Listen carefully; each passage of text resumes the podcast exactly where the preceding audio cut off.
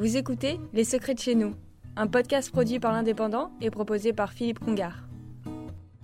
À l'ouest de Quillan, dans les Pyrénées audoises et en plein pays de Sceaux, le petit village de Fontanès de Sceaux est presque orgueilleux d'être le village le moins peuplé du département de l'Aude. À Fontanès, seuls cinq habitants vivent ici toute l'année, à 950 mètres d'altitude. Les autres ont des résidences secondaires, donnant au village une dizaine d'habitants de plus. Le conseil municipal compte sept membres, qui, il y a quelques années, ont décidé d'attirer dans le village deux éleveurs de bovins qui sont toujours et qui s'y plaisent. Ici, la terre est bonne, comme le climat. On peut cultiver des céréales et la pomme de terre du pays de Sceaux grâce à ses 13 producteurs et fier de revendiquer sa production uniquement avec des engrais naturels, des élevages bovins et ovins.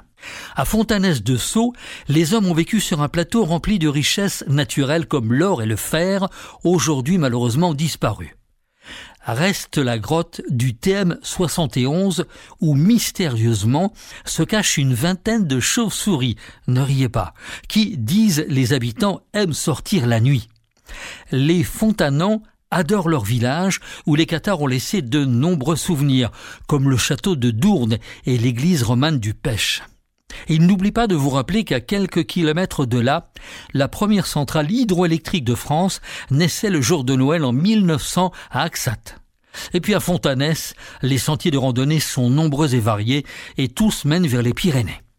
La poste et la supérette ne sont qu'à 7 kilomètres dans le village de Kérigut.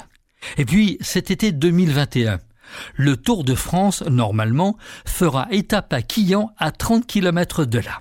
Fontanès de Sceaux est donc le plus petit bourg de France et de l'Aude, 5 habitants, tous bien décidés, selon leur maire, Didier Paris, à faire vivre leur village encore très très longtemps.